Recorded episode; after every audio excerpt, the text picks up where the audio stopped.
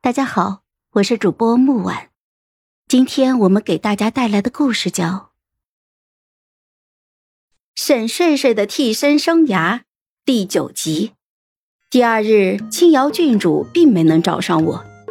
听说太子一不做二不休，直接就去求皇上赐婚了。宫里因为这件事情议论纷纷。皇上虽然还没有明确的下旨。但在态度上已经倾向于要给太子和清河郡主赐婚了，于是青瑶郡主在一夜之间就变成了准太子妃。谢玄说，他还跑去跟皇上解释，说自己与太子之间的事只是误会，太子却不提那些，一味只说自己与他两情相悦。我手里捏着谢玄特意差人排队买来的梨子糖糕，轻轻咬了一口。那皇上信谁呢？你猜。我想了想，边吃边说道：“嗯嗯，我猜啊，皇上谁也不信，他呢只信自己的眼睛。”事态都已经发展至此，我倒是好奇，那位郡主手里就算是有团宠系统，难道连皇帝的决议也能够更改吗？世人宠他爱他。可这事却涉及到了皇室的尊严，当众与太子亲热，事后却又不认账，皇上会怎么想啊？那位郡主大约要忙活一阵了。我正思绪翻飞之间，谢玄就忽然凑近，他伸出微凉的指尖，抹了一下我嘴角的糖渣碎屑，含入了他自己的口中，咂了咂嘴，说道：“这么甜。”我照直就往他的嘴里也塞了一块，笑眯眯的说道：“ 记得这个味道了没？沈睡睡爱吃甜的，越甜越好。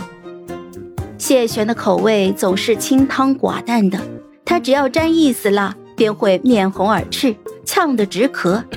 但是我从小便喜甜喜辣，他迁就我，就派人去城西的红尊坊去买了吃食。”一买就是一小半张桌子，只是我一个人吃。我觉得他不是在养媳妇儿，而是在养猪仔。谢玄把我硬塞给他的梨子糕吃完，薄唇翕合，语气听起来带着一丝嫌弃，可是唇角上扬的弧度却十分的宠溺。记是记得了，只不过依小爷看，你不该叫沈帅帅，应该叫糖罐子。我看着他眉眼如画的笑意，心里想到：“哎，要是能一直这样甜下去就好了。”但是很可惜，这样的日子并没有持续多久。四天之后，青瑶郡主她来了。这一世，她没有再让影卫来暗杀我，也没有再想方设法的逼我去服毒。她穿着一袭锦丽的华服，在宫人的簇拥下。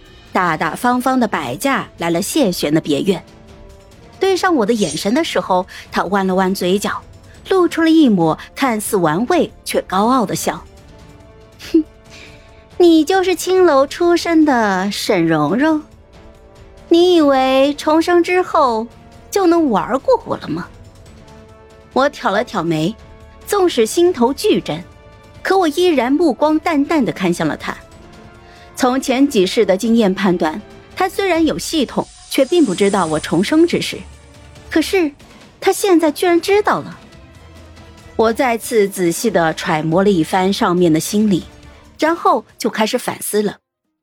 不对，我的表情不对，我不应该过于的平淡，他会怀疑的，得表示一下震惊才可以。于是我便对着青瑶郡主露出了一脸诧异的表情。说什么？果然，青瑶郡主这才满意的嗤笑了一下。哼，沈蓉蓉，你还是别自作聪明了。瞧他那得意的样子，我便知道，我的表演他信了。